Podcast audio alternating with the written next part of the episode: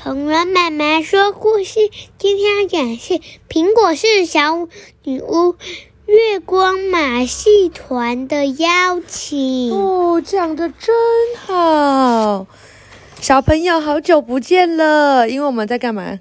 嗯嗯，环岛啊，你忘记了？然后小鼻龙每天都说不要，我不要这个，不要那个。结果圣诞老公公还写信给你，对不对？嗯他说什么？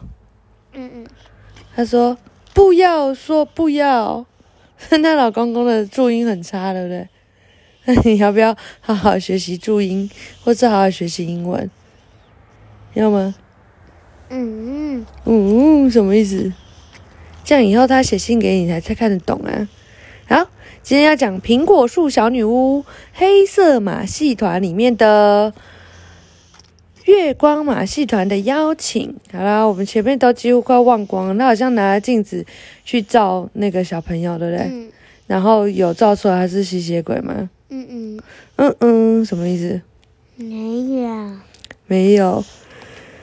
那今天呢？今天要干嘛？你觉得月光马戏团的邀请是什么意思？嗯，邀请是什么？不一样哎。不知道。我邀请你来我家玩，所以是什么？嗯嗯我邀请你，呃，企鹅弟弟邀请你到他家吃东西。邀请是不叫叫别人来。对，叫别人来，但是是一个比较有礼貌的方法，对不对？好，不管怎么说，当同学的小老师都是一件令人尴尬的事。有什么问题的话，我就在教室办公室哦。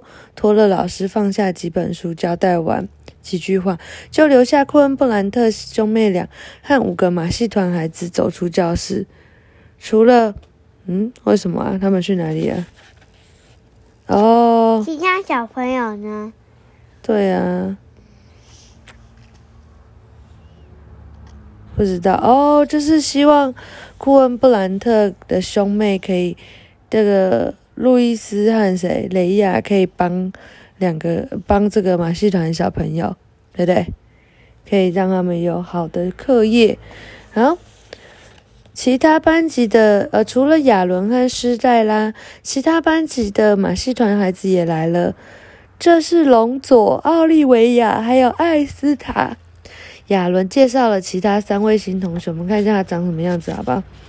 在前面说明页有讲哦，人物介绍这边，这边是佐隆、奥利维亚、亚伦、施黛拉、艾斯塔。那我认得出来。嗯，那我看、我觉得应该从左边到右边，所以就这样子啊，知道了吗？嗯，嗯，好，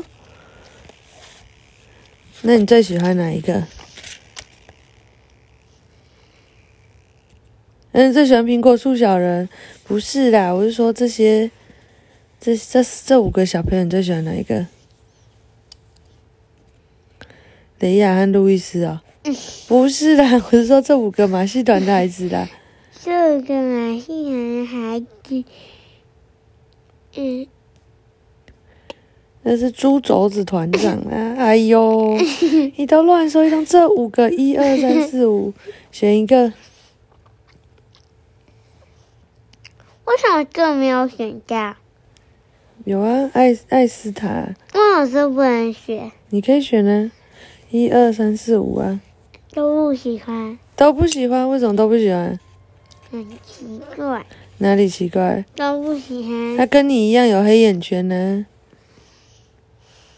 也跟你一样黑头发，也跟你一样前几天穿黑衣服。嗯，好啦，他们在教室角落找了几个位置坐下来。雷亚把书发分发给同学们。我们从头开始，他说着打开了书。马戏团的孩子们没有任何反应，连眼睛都没有眨一下。那我先读，然后轮到你们，可以吗？五个孩子点了点头。我们的鹦鹉叫皮提，咿咿呀呀叫不停。雷亚开始念，叫不停有什么好稀奇的？我们的鹦鹉还会勾花呢。亚伦骄傲地说：“听起来好好玩哦。”路易斯笑着说：“嗯，他勾出来的杯垫漂亮极了。”亚伦调皮地笑了起来。雷亚严肃地看着他们。现在轮到你们了。我们中的哪个啊？斯黛拉问。呃，无所谓，谁都行。雷亚尴尬地说。斯黛拉笑了。路路易斯趁机观察一下他的虎牙，看是不是很尖很吓人。可是他的虎牙看起来很普通。从我开始吧，亚伦自告奋勇的说：“哎，这个是亚伦，我们刚刚有没有讲对？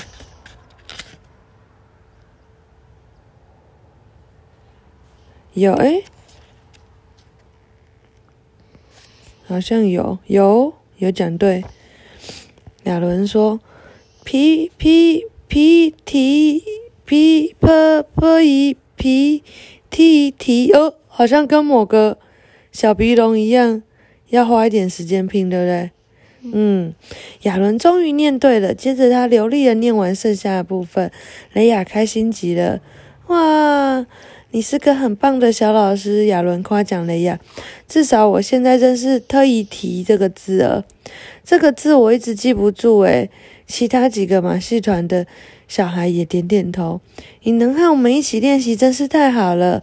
艾斯塔对兄妹说：“真的吗？”龙佐点了点头。我们总是读错字，被人被别人嘲笑，感觉糟透了。被人轮番夸奖，雷亚觉得有点不好意思。没想到这五位同学真心的感谢他，而这个下午他们很健谈，说的话比前一个星期加起来还要多。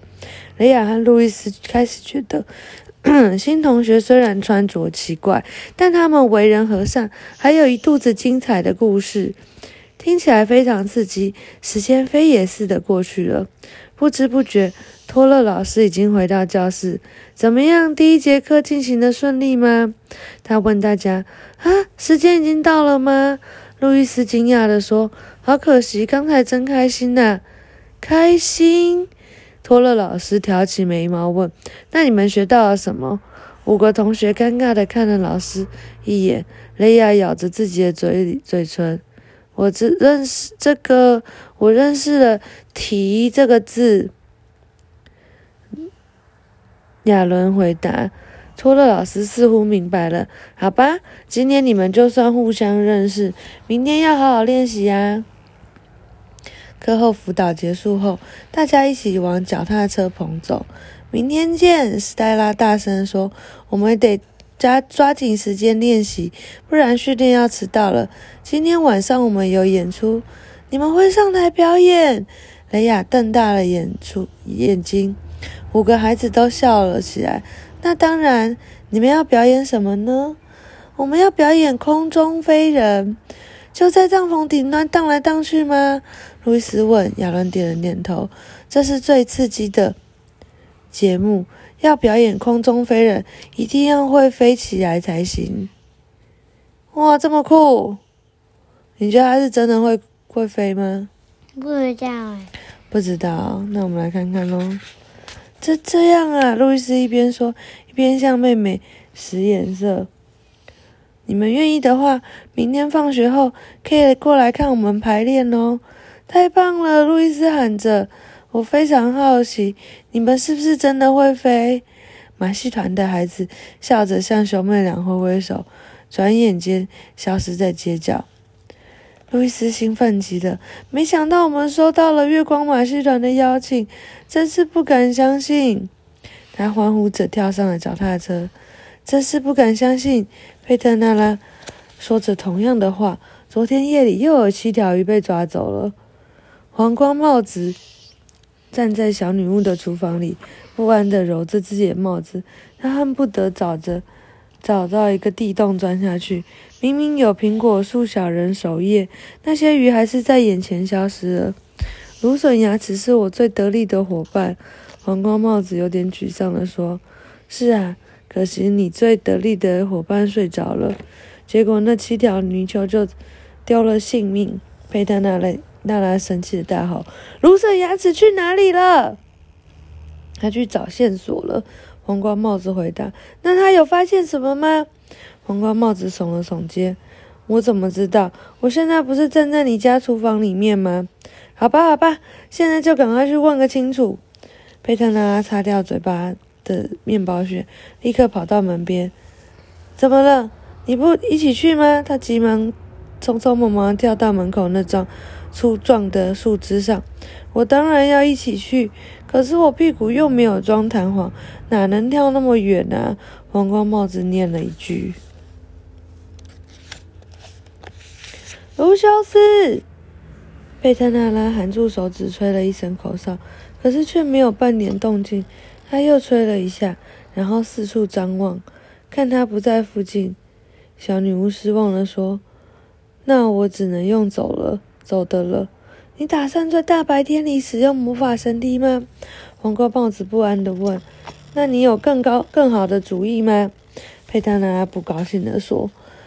兰特先生随时都有可能从面包房里探出头。尽管如此，他还是飞快地从梯子上爬了下来。每往下走一步，就长大一截。你为什么不干脆变小呢？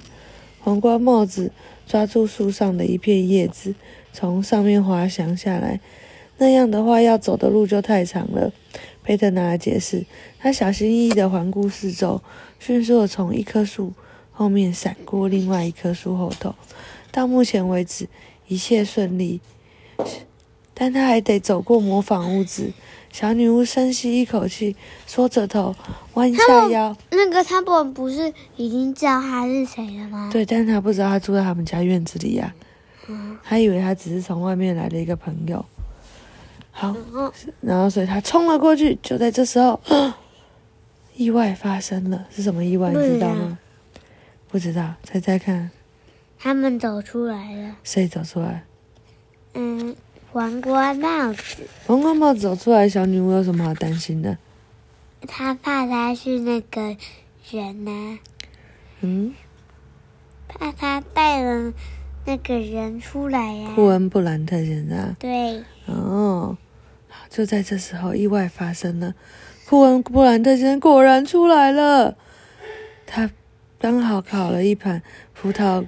干面包卷正要放到桌窗台上去冷却，突然他看到一顶黑色女巫帽从眼前闪过，他诧异的把头伸出窗外，没错，一个矮小的女巫，真真实实的女巫，从他的房子前面走过。嘿，你好，您，布恩布兰特先生喊着，佩特娜拉心跳都快停止了。雷亚和路易斯的爸爸发现他了，怎么办？怎样？再这样低着头奔跑也没有意义了。他索性直起身体，抬头挺胸，以最快的速度继续向前跑。喂，您等等，我们还不认识。情势紧迫，佩特拉拉边跑边转头看，库恩布兰特先生已经打开门。直直的向他走过来，他得赶快找个地方藏起来，越快越好。但要藏到哪里去呢？他的目光最后落在鸡舍上，他纵身一跃，跳到鸡舍门口的空地上，紧接着消失在鸡舍里。咕咕咕咕咕咕咕咕咕咕。小女巫安慰那些被吓坏的母鸡，它们原先蹲在横木上睡觉呢。小女巫小心翼翼地透过小窗户查看外面的情况。库恩布兰特先生在外面左看右看，四处搜寻着。最后，他看了一眼金色，脸上露出得意的微笑。为什么？是他。嗯。哦不，他要过来了！佩特娜拉紧张的倒抽一口气。我该藏到哪里去呢？我该藏到哪里去呢？咯咯咯咯咯咯咯！母鸡也担心的叫了起来。不不不不不！佩特娜拉压低声音，用母鸡的语语言对他们说：“你们得把我藏起来。”他从袖子里抽出魔杖，开始念咒语。红鸡、公鸡吼，母鸡和，饲料草和幽灵火车，魔法力量快显灵，女巫变成母鸡，咯咯咯咯咯，砰的一声，站在鸡舍里的佩特娜拉变成了一只白色的母鸡，咯咯咯咯咯，快像我们一样站在横木上。那福弟弟连忙对他说，还往旁挪了挪。让出了一点空间给他。佩特纳拉不知道母鸡是怎么飞到横木上的，但他用力挥动翅膀，一眨眼竟然就飞到母鸡们的中间。哪一只是佩特纳拉？这个。你怎么知道？在那里。哦，那福弟弟和白雪牢牢的把它夹在。你怎么有个很臭味道的？没有。嗯？没有。没有。是你放臭屁吗？那什么突然很臭？闻到，没闻到。你没有闻到，那你为什么突然去闻达特？都没闻到。哦，好。好像有个臭味。嗯，但你很香啊，好奇怪。嗯，怪怪的。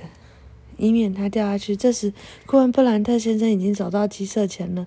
他狐疑的扫视鸡舍的每一个角落。要是你是……库恩布兰特先生，你可，你可以找得到他吗？你觉得库恩布兰特先生可以找得到他吗？我觉得不不知道喂。不知道。我不知道。那他会发现有什么异状吗？不知道哎。你觉得他发现不了吗？我觉得都不知道。这个农场里面原本有几只母鸡？有六只。原本就有六只。你看。一、二、三、四、五，五只。对，原本有五只，所以我们看看库恩布兰特先生可不可以发现喽？他狐疑的扫视鸡舍每一个角落，千万别数，千万别数。佩特拿拉心里嘀咕。库恩布兰特先生飞快的扫扫了一眼横木上的母鸡，然后搔了搔头皮，一脸疑惑的走回面包房。鸡舍里的紧张气氛顿时缓解了。佩特娜拉又念了咒语，又把自己变回去。